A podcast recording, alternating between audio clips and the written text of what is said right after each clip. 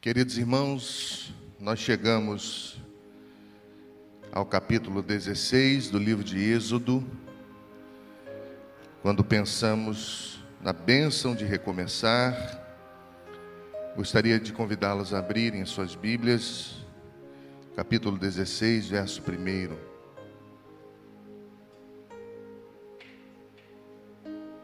Quero saudar a Marcela que está nos visitando, Deus abençoe. Seja bem-vinda. Viu? É seu filho? Qual o nome dele? Eric.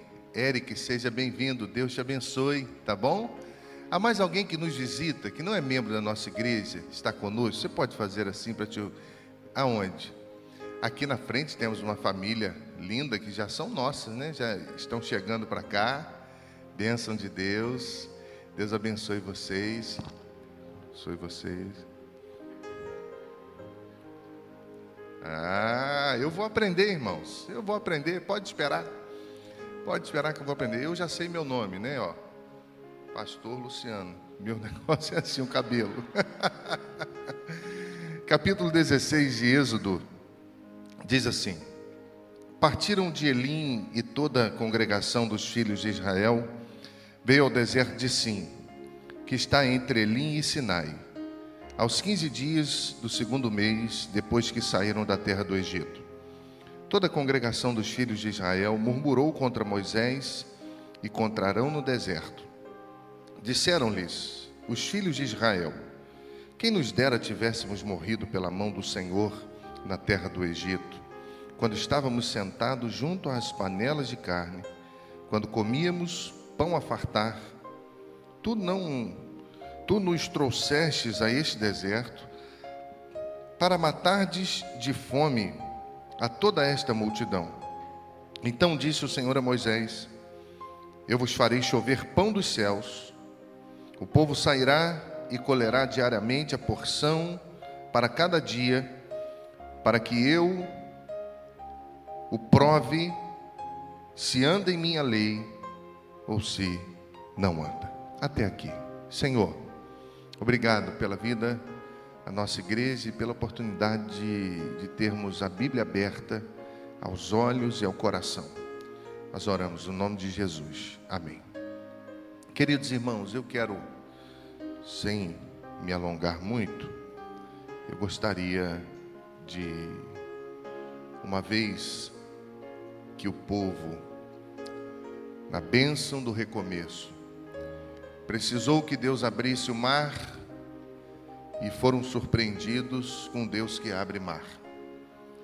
Depois cantaram, dançaram do outro lado, mas enfrentaram a adversidade da falta de água.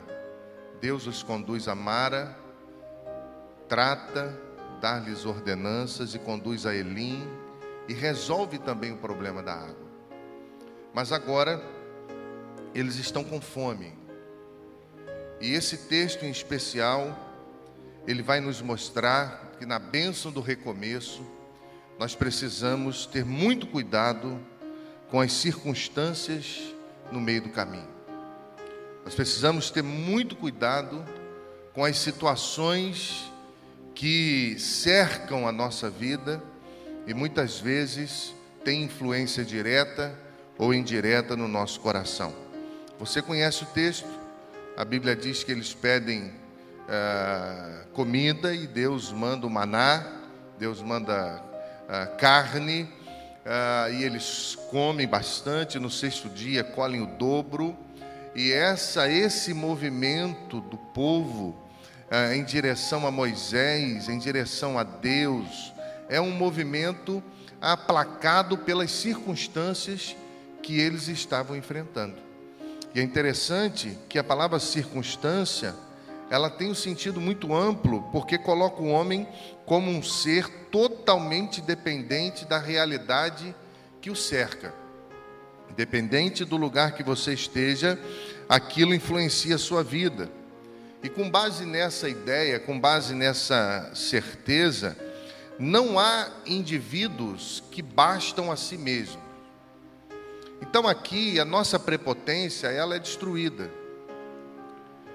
aqui todo o valor que nós temos como igreja, todo o conhecimento que nós adquirimos durante a vida, todos os diplomas que nós temos nas paredes das nossas casas, eles em si mesmos não se bastam, porque eles são fruto de pessoas que foram, em determinados momentos da vida, agentes de bênção para cada um de nós. Então, nós precisamos entender que a circunstância nos coloca dependentes do outro e nos abre os olhos para entender que nós não somos super-homens. Esse conceito filosófico é um conceito do iluminismo, que o homem é aquilo que ele tem. O homem é o dinheiro que possui, conhecimento que possui, e não é muito bem por aí. O homem não se basta, ele precisa das pessoas. Ainda até mesmo que solitário o homem, a circunstância é algo vital para a sua sobrevivência. E tem um, um filósofo espanhol, José Ortega, que ele escreveu sobre salvar a circunstância. Porque para ele, salvar a circunstância significa compreender a circunstância. E ele escreveu dizendo que toda vida é achar-se dentro da circunstância do mundo. E ele está correto. Porque se nós não compreendemos o ambiente que nós estamos inseridos, nós vamos pecar. Nós vamos murmurar. O povo não compreendia o que Deus estava fazendo. Não bastou para esse povo passar no meio do Mar Vermelho com os pés a secos. Não bastou para esse povo ter água em um tempo difícil, em um lugar impossível. Esse povo estava sendo tomado pela circunstância da falta de carne e estava murmurando contra Deus e contra Moisés. Lidar com as circunstâncias da vida, meus irmãos, é nosso maior desafio. E o que Êxodo está apresentando são inúmeras circunstâncias. O que Êxodo está apresentando são situações, por exemplo, eles lutaram com Faraó. A Bíblia vai dizer que de alguma forma, eles. Eu vou, eu vou pedir, meu jovem, por favor, encoste essa porta para mim. Porque está tomando a atenção de alguns irmãos? Olha para mim, irmãos, por favor. Eles lutaram com Faraó, eles enfrentaram ali a perseguição rumo à liberdade, eles é, tiveram escolhas equivocadas, eles murmuraram, eles tiveram medo, eles tiveram incertezas, eles também tiveram alegrias. Após a festa apoteótica, os cânticos, a falta de água, agora eles estão enfrentando a circunstância da falta da fome. Eu poderia parar aqui, irmãos, e orar com você e te perguntar: você também está recomeçando, mas em que circunstância? Em qual circunstância? Eu poderia aqui e isso aqui já nos faz refletir sobre a ideia do capítulo. Porque, meus irmãos, os dias são difíceis, os dias são conflituosos, tempo de adaptações. E o que a Bíblia vai trazer para nós é que nesse contexto de fome, mais uma vez, por conta das circunstâncias, eles ficam desequilibrados, mais uma vez, por conta das circunstâncias, eles murmuram contra o Senhor, murmuram contra Moisés e chegam a mencionar as panelas cheias de carne e pão que existiam no Egito. Veja bem, o Senhor abriu as comportas da liberdade, mas eles permaneciam escravos. O Senhor abriu as portas do Egito, ouviu o clamor deles porque gemiam na servidão, na servidão da escravidão egípcia. Mas eles continuavam escravos porque as circunstâncias mudavam o coração dele. Ora, os mesmos que lembram das panelas cheias no Egito são os mesmos que estavam infelizes no Egito. Você consegue perceber como que a nossa humanidade ela é difícil de se compreender? Os mesmos que gemiam no Egito sob a escravidão, agora são os mesmos que acham que as panelas cheias eram suficientes, por não saberem enfrentar o dissabor, por não saberem enfrentar na rota do recomeço as coisas novas e aprenderem a viver na dependência única e restrita de Deus. Sabe, meus irmãos, o capítulo 2, verso 23 vai dizer que eles gemiam. Eles continuavam perturbados a ponto de preferir morte naquelas condições de escravidão à liberdade sem aquelas provisões no deserto. E a atitude de, do povo para com Moisés e Arão flutuava, meus irmãos, com a mudança de sorte. Você conhece alguém assim? Que muda da água para o vinho, é, independente das circunstâncias? Você conhece alguém assim, que não tem equilíbrio emocional? Você conhece alguém assim, que está precisando recomeçar, mas ainda não compreendeu que esse é o único caminho para a liberdade que Deus tem para nós? Eles mudavam, meus irmãos, flutuavam com a mudança de sorte. A Bíblia vai dizer no capítulo 14: eles creram em Deus e em Moisés quando Deus abriu o mar vermelho. Mas agora repudiavam e murmuravam contra eles quando a adversidade substituía a bênção. Um povo perturbado precisa ser conduzido. E Moisés vai fazer isso orientado por Deus de maneira esplêndida. Capítulo 16, o verso 4, vai dizer que Moisés percebe isso, que Moisés contempla isso, e ele disse: Olha, vocês vão ficar assustados porque Deus vai dar carne para vocês, Deus vai dar pão para vocês. E o contexto, Moisés diz que esse pão viria do céu. Preste atenção. Na bênção de recomeçar, nós temos dois caminhos. Ou olhamos para o Egito, olhamos para aquilo que nos escravizou, que nos destruiu, que roubou a alegria, que roubou os cânticos, que roubou a comunhão, que roubou a obediência, que roubou uma vida sincera diante de Deus, ou nós olhamos para o céu. O Egito também tem pão, mas é um pão que mata. Mas o pão da vida vem do céu. E Moisés vai dizer que esse pão que eles teriam no deserto não viria de homens, mas viria do céu. Na bênção de recomeçar, meus irmãos, nós precisamos crer nisso. Na bênção de recomeçar, nós precisamos olhar para o céu como Jesus o fez na oração sacerdotal, João capítulo 17, que inicia dizendo que ele olhou para o céu e disse: Pai, tudo que a igreja precisa vem do céu. Tudo que a família precisa vem do céu. Tudo que os jovens, os adolescentes, tudo que nós precisamos para viver, uma bênção diferente da que o mundo imagina dar, vem do céu, e se nós não entendermos isso, nós continuaremos escravos, mesmo achando que estamos livres. Sabe, meus irmãos, quando ele diz que viria do céu, é a ideia de que viria de uma fonte inesperada, que eles seriam surpreendidos. E eu quero dizer a você que quando nós marchamos no deserto, acreditando que Deus está cuidando de nós, mesmo nos momentos mais difíceis da caminhada, nós seremos surpreendidos por Ele. Essa provisão, esse pão que desce do céu, mais tarde foi expressado no Pai Nosso, Mateus capítulo 6, versículo 11: Pão nosso de cada dia nos dá hoje. E isso faz parte da vida daquele que confia em Deus em todas as circunstâncias. Versículo 10 diz que eles foram orientados a olhar para o deserto, de onde viria a glória do Senhor numa nuvem. Eles queriam fugir do deserto. E Deus transforma o deserto em um manancial, porque aonde Deus habita deixa de ser deserto.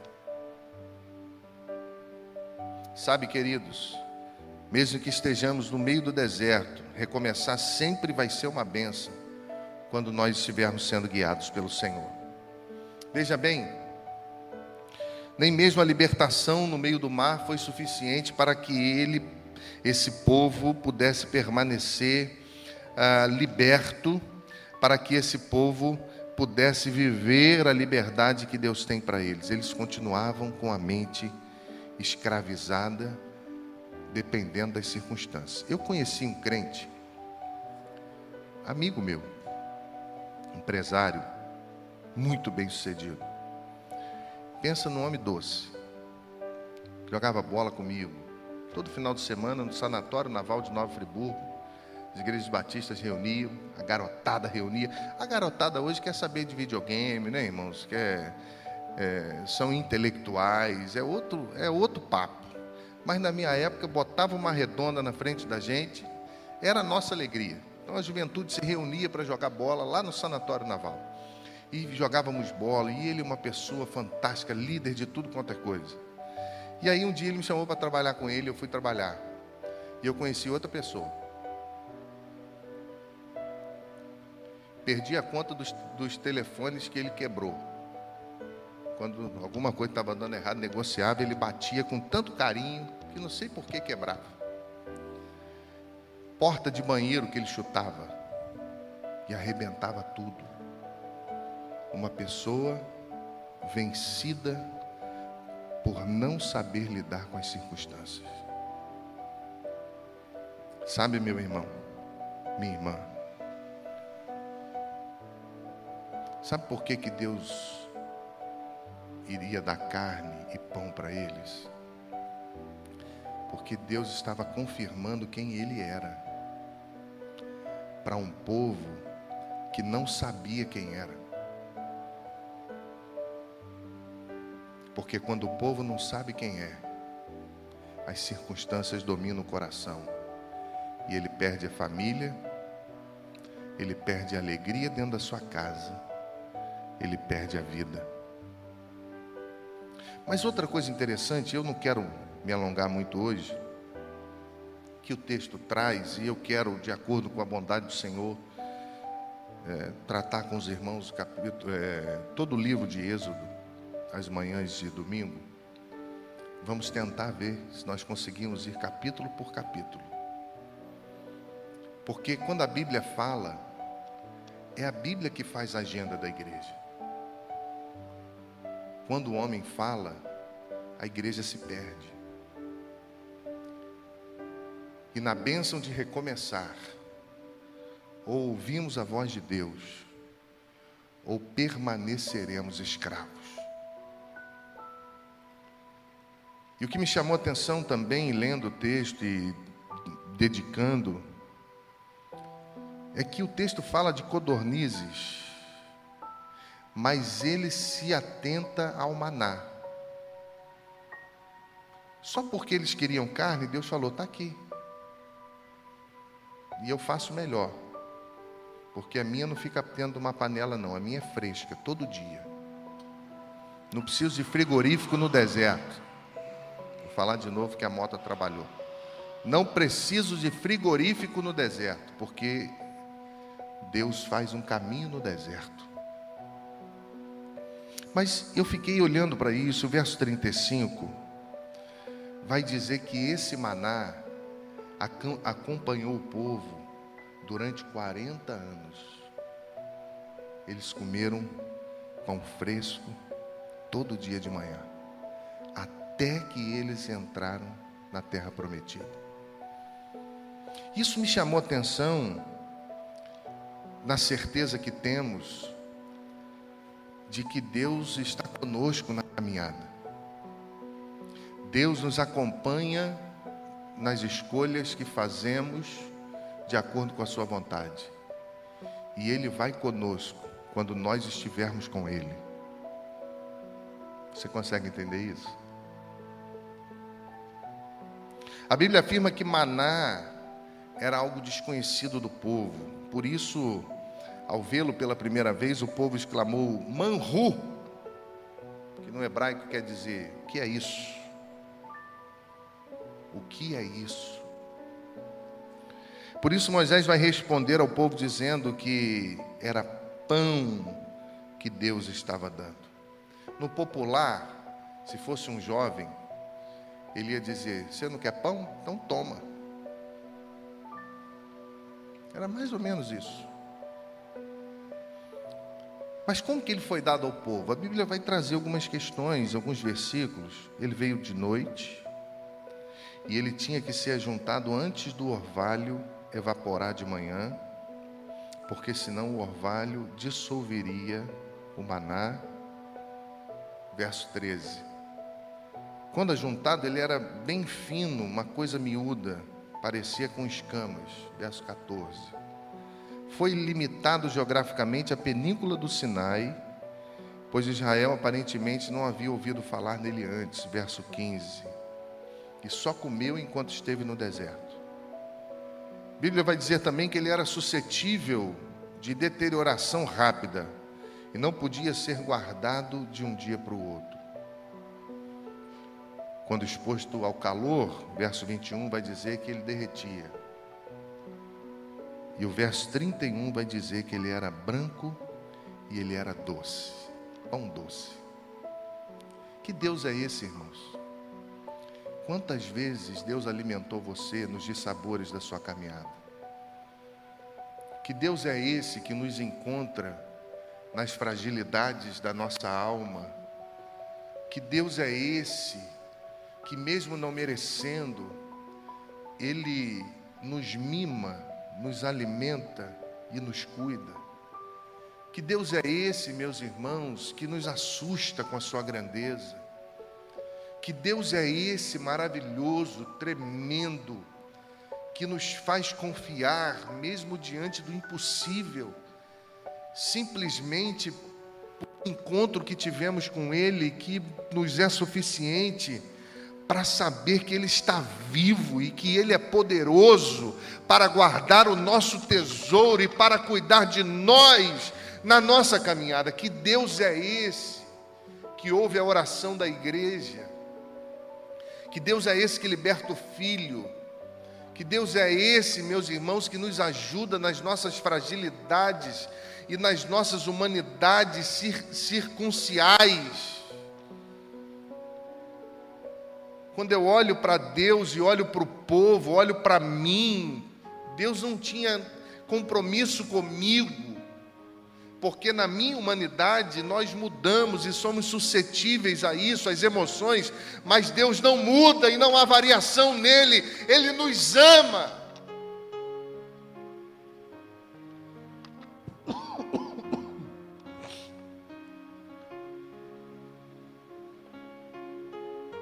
Sabe por que isso tudo foi escrito? Foi escrito, meus irmãos, para afirmar que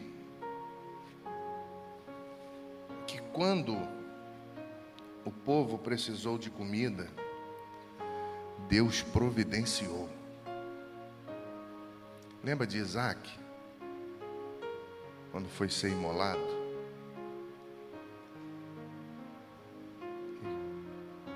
E ele pergunta para o pai: onde estava o animal? E a resposta do pai foi: Deus proverá para si um cordeiro para o holocausto.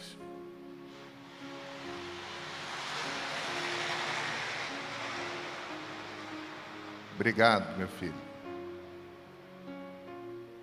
Sabe, meus irmãos, nós poderíamos ficar aqui comendo as palavras que são doces E se fizermos isso no nosso dia a dia, na nossa devocional, antes das nossas escolhas, nós vamos perceber que Deus, Ele pode nos ajudar. Nós vamos perceber que nossa, o nosso desafio maior é cuidar das circunstâncias que nos cercam. Recomeçar é uma bênção, porque na caminhada, meus irmãos, independente das circunstâncias, nós veremos coisas jamais vistas. Nós seremos alimentados em lugares aparentemente impossíveis e nos surpreenderemos imensamente com o nosso Deus. povo que depende do Deus que pode tudo.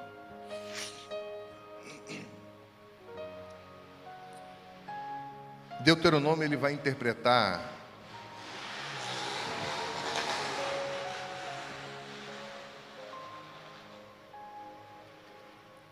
Deuteronômio ele vai interpretar essa experiência como uma disciplina espiritual. Ele, no capítulo 8, verso 3, diz assim: Sim, ele te humilhou, te deixou ter fome, te sustentou com maná, que nem tu nem teus pais conhecias, para te dar a entender que o homem não vive só de pão, mas de tudo que sai da boca do Senhor, disso vive o homem. Mais tarde, Jesus vai falar sobre isso e ele, Evangelho de João, capítulo 6, ele vai responder à experiência do maná citada pelos judeus, dizendo que ele era o verdadeiro pão que descia do céu. E aí, com base nisso, duas coisas eu concluo. Precisamos apontar no texto questões interessantes. A primeira é que, independente das circunstâncias, continue olhando para Deus.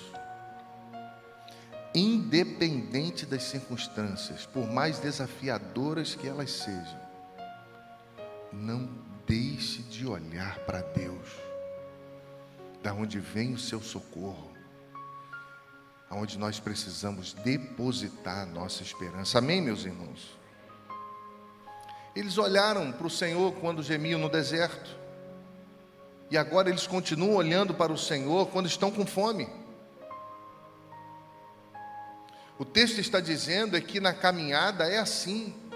Vai ter dor, vai ter luta, vai ter falta de água, vai ter milagre, vai ter coisas extraordinárias, mas a única coisa que não pode faltar é o foco do olhar do povo. Não olhe para as circunstâncias, elas causam medo e desequilíbrio. Tem até uma música, né? Não olhe as circunstâncias, não, não, não, olhe o seu amor. Não me guio por vistas alegre vou. Um dia eu vou aprender. Não olhe as circunstâncias, olhe para Deus. Porque as circunstâncias desequilibram e Deus equilibra. As circunstâncias assustam e Deus nos acalma. As circunstâncias nos fazem perder noites de sono, mas a paz de Deus que entra no coração do homem, ela faz o homem repousar em segurança. Aleluia! Que Deus é esse, irmãos? Esse é o nosso Deus. Olhar para Deus é estar pronto a viver coisas novas, estar pronto a entender que Ele faz como quer, quando quer, porque quem manda é Ele. 2 Coríntios 4,18 Assim fixamos os nossos olhos naquilo, não naquilo que se vê, mas o que não se vê, para que o que se vê é transitório, mas o que não se vê é eterno. Enquanto as coisas visíveis roubam muitas vezes as esperanças, as coisas invisíveis são eternas e são imperecíveis. Por isso que Hebreus 11 vai dizer que a fé é a certeza das coisas que se esperam e a prova daquilo que não se vê. 1 Tessalonicenses 5,18: Dai graças em toda e qualquer circunstância, porque essa é a vontade de Deus em Cristo Jesus para conosco.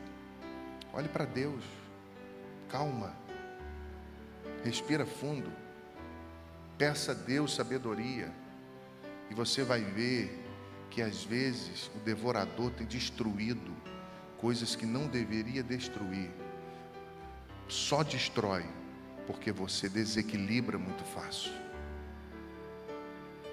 Outra questão, e eu quero parar aqui, é a necessidade de, independente das circunstâncias, ser alimentado em liberdade, mesmo no deserto, sempre será melhor do que as panelas cheias do Egito.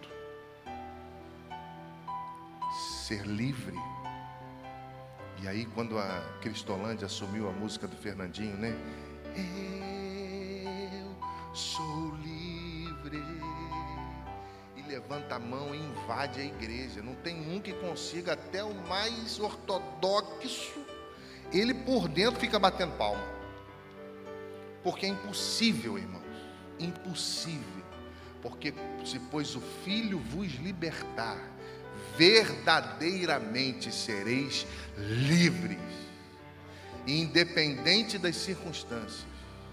Independente das circunstâncias, ser alimentado no deserto é melhor do que as panelas do Egito.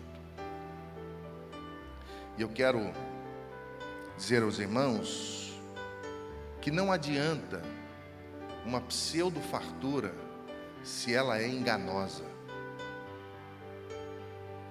Não adianta uma pseudo-vida se ela faz gemer. Nosso desafio é acreditar que nosso Deus faz pão cair do céu, se preciso for. Que seu sustento é diário, ininterrupto, na peregrinação rumo a Canaã celestial. E aí eu me lembro de uma ilustração de um missionário chinês que ele queria traduzir a Bíblia para o dialeto da China, e vou concluir. É, e ele tinha dificuldade para traduzir a palavra consolador. Ele não achava uma palavra que se encaixasse, até que ele foi em um velório e ouviu uma oração de um, de um chinês que ele usou uma palavra para consolador e ele correu depois para falar com ele, para tentar entender aquela expressão e perguntou o que, que significa essa palavra. Ele disse: Não, essa palavra significa ajudar a dobrar a esquina. E ele falou: É essa palavra. E ele disse: O consolador é aquele que nos ajuda a passar pelas esquinas difíceis da vida. Eu não sei, meu irmão, o que, que você está passando, eu só sei que só se é livre aquele que aprendeu a passar pelas esquinas difíceis da vida. 2 Timóteo 2,13: Se formos infiéis, ele permanece fiel, porque ele não pode negar-se a si mesmo. Tiago 1,17: Toda boa dádiva e todo dom perfeito vem do alto, descendo do Pai das luzes, em quem não há mudança e nem sombra de variação. Deus, em Sua manifestação de amor ao povo, Ele continua sendo o que é, e Ele continua fazendo o que lhe apraz, porque o mesmo Deus que liberta é o Deus que sustenta. O mesmo Deus que liberta é o Deus que cuida. O mesmo Deus que liberta é o Deus que ama. O mesmo Deus que liberta é o Deus que caminha conosco no deserto e nos conduz em segurança, amém, meus irmãos? Até o lugar que Ele tem preparado para nós. Deus está conduzindo você, Deus está conduzindo a sua casa, Deus está conduzindo a sua vida, as suas emoções, as circunstâncias. Quero dizer a você, querido, que o mesmo Deus que alimentou o povo no deserto é o Deus que te alimenta, é o Deus que cuida de você, é o Deus que ama você, é o Deus que não desiste de você, é o Deus que tem um plano para a sua família, um plano para a sua vida, um plano para os seus filhos, porque Ele não muda, o mundo pode mudar, pode virar de cabeça para baixo, a sociedade pode mergulhar no abismo existencial, mas Deus continua o mesmo, fiel, poderoso, glorioso, Criador dos céus e da terra, porque nos ama e Ele quer nos fazer chegar em segurança ao lugar que Ele tem preparado para nós. Você crê nisso? Vamos cantar?